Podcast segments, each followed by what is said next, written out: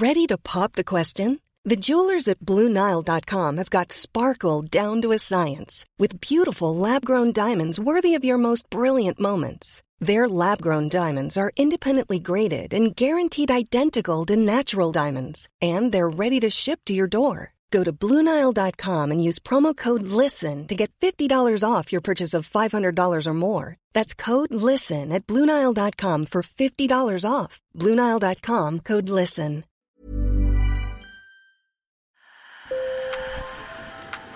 Bonjour. Hello. Hola. Marhaba bikoum. Sur le fil. Le podcast d'actu de l'AFP. Des nouvelles choisies pour vous sur notre fil info. En Russie, l'annonce de la mobilisation de 300 000 réservistes pour aller combattre en Ukraine a provoqué une onde de choc. Des manifestations au cri de pas de guerre ont eu lieu à travers le pays. Selon l'ONG Ovidi Info, plus de 1300 personnes ont été arrêtées suite à ces rassemblements. Je suis venue ici parce que mon petit ami et mon père sont mobilisables. Mon petit ami a reçu une convocation aujourd'hui. Il n'a donc pas pu venir. Mais je suis là parce que je ne veux pas que nos hommes, nos jeunes hommes, soient pris. La mobilisation est immédiate. De nombreux hommes reçoivent leur convocation pour rejoindre les rangs de l'armée. Alors certains Russes ont préféré fuir avec des files d'attente constatées à la frontière kazakh et finlandaise. D'autres, au contraire, saluent cette décision. Je suis d'accord avec la nécessité d'annoncer la mobilisation. Nous devons arrêter la guerre le plus vite possible. Nous devons faire venir les réservistes. Plus tôt nous en aurons fini, mieux ça sera pour nous, surtout. La mobilisation est quelque chose d'absolument normal, je la soutiens. Pour faire le point sur cette mobilisation décrétée par Vladimir Poutine, j'ai discuté avec mon collègue Didier Loras. Il suit de près pour l'AFP les questions de défense et la guerre en Ukraine. Sur le fil. Bonjour. Bonjour. Combien d'hommes euh, sont concernés par la mobilisation partielle décrétée par Vladimir Poutine et qui sont-ils? Alors, officiellement, il est question de 300 000 hommes. Ce qui est très intéressant depuis l'appel de Moscou, le discours de Vladimir Poutine, que disent les Occidentaux, c'est que il y a pas mal de doutes euh, sur la nature exacte des gens qui sont appelés et qu'il y a des différences possibles d'interprétation entre son discours et le décret de mobilisation. Donc il est un peu compliqué de définir exactement qui est concerné? Une chose est sûre, officiellement on parle de 300 000 hommes, mais il semblerait que fondamentalement Poutine euh, développe une sorte de stratégie de filet de pêche, c'est-à-dire qu'il s'autorise fondamentalement à mobiliser à peu près qui il veut. Pour quelles raisons Vladimir Poutine a-t-il eu recours à la mobilisation euh, partielle?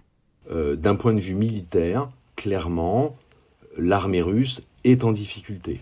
Depuis fin août, début septembre, l'armée ukrainienne a mené une double contre-offensive dans le sud d'une part et dans le nord-est d'autre part. Cette contre-offensive a été extrêmement efficace. L'armée ukrainienne est en train de reprendre du terrain. Une fois qu'on a dit ça, pourquoi est-ce qu'il mobilise 300 000 personnes supplémentaires? Il y a un effet d'image vis-à-vis de son adversaire pour dire je suis peut-être en difficulté techniquement, je recule peut-être, mais j'ai plus d'hommes que toi.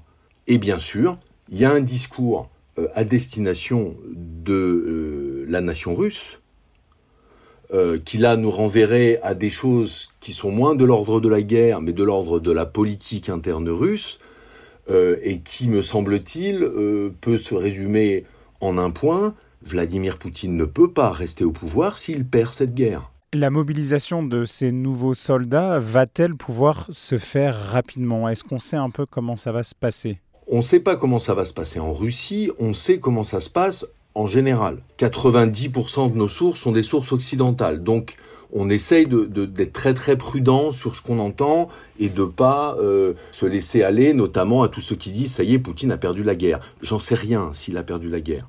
Dans des pays occidentaux, de toute façon, dans une armée normale, il faut au minimum 3 à 6 mois entre le décret de mobilisation et l'arrivée du soldat sur le front. Pourquoi? Parce qu'il faut aller le chercher chez lui, le convoquer, aller le chercher, l'emmener, euh, dans des centres de formation, dans lesquels on va lui donner des équipements et dans lesquels on va commencer à le former. Former un soldat à utiliser euh, une artillerie de précision, former un soldat à faire de la reconnaissance nocturne, former un soldat à faire de l'assaut pour sortir des tranchées, euh, c'est beaucoup plus compliqué. L'arrivée de l'hiver, le général hiver en Ukraine, quelles conséquences cela va avoir sur les forces armées en présence?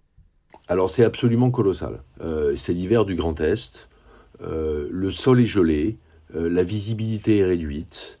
Euh, les soldats ont froid, euh, les matériels souffrent. Ça fait d'ailleurs partie des questions qui se sont posées sur cette mobilisation. Euh, il y a des experts qui disent il n'y a pas assez d'équipements d'hiver dans l'armée russe aujourd'hui. L'hiver va avoir pour effet, a priori, de geler les positions, sans jeu de mots. Le gel physique va aussi geler les armées. Ce qui, d'une certaine façon, pourrait, selon certains experts euh, avec lesquels j'ai travaillé ces derniers jours, favoriser la volonté de, Poutine d'organiser des rotations dans son armée. Il faut bien réaliser que certains soldats russes se battent au front sans discontinuer depuis 160, 180, 220 jours. Ils sont absolument épuisés. Est-ce que tu as quelque chose à ajouter? Le réserviste ukrainien, il va défendre sa femme et ses enfants. Il sait pourquoi il est là. Il n'est peut-être pas content d'être là, mais il sait pourquoi il le fait. Le soldat russe, objectivement, il peut franchement se poser la question. Et cette question-là, de la détermination du moral, euh, c'est pas de la littérature. C'est très important. Là-dessus, tous les militaires, tous les chercheurs, tous les experts sont extrêmement clairs là-dessus. Une armée qui n'a pas envie de faire la guerre, elle est inefficace. Donc on peut franchement se poser la question de l'efficacité de cette armée de réservistes. Merci beaucoup euh, Didier. Eh ben merci. Le conflit risque de s'enliser encore un peu plus avec ces référendums d'annexion à la Russie organisés dans quatre régions ukrainiennes contrôlées par Moscou. Kiev et ses alliés occidentaux qualifient ces scrutins de simulacres. Sur le fil revient demain. Je m'appelle Antoine Boyer. Merci pour votre fidélité et bonne journée.